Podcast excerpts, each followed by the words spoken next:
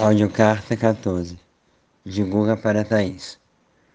Motivado pela reflexão da Thaís sobre como o dinheiro pode ser usado como forma de poder na família, e remexido pelo caos do coronavírus na Suíça, onde eu moro, e também no mundo, eu faço uma longa reflexão sobre como duas forças, o medo e o narcisismo, atuam sobre as famílias e entre seus membros.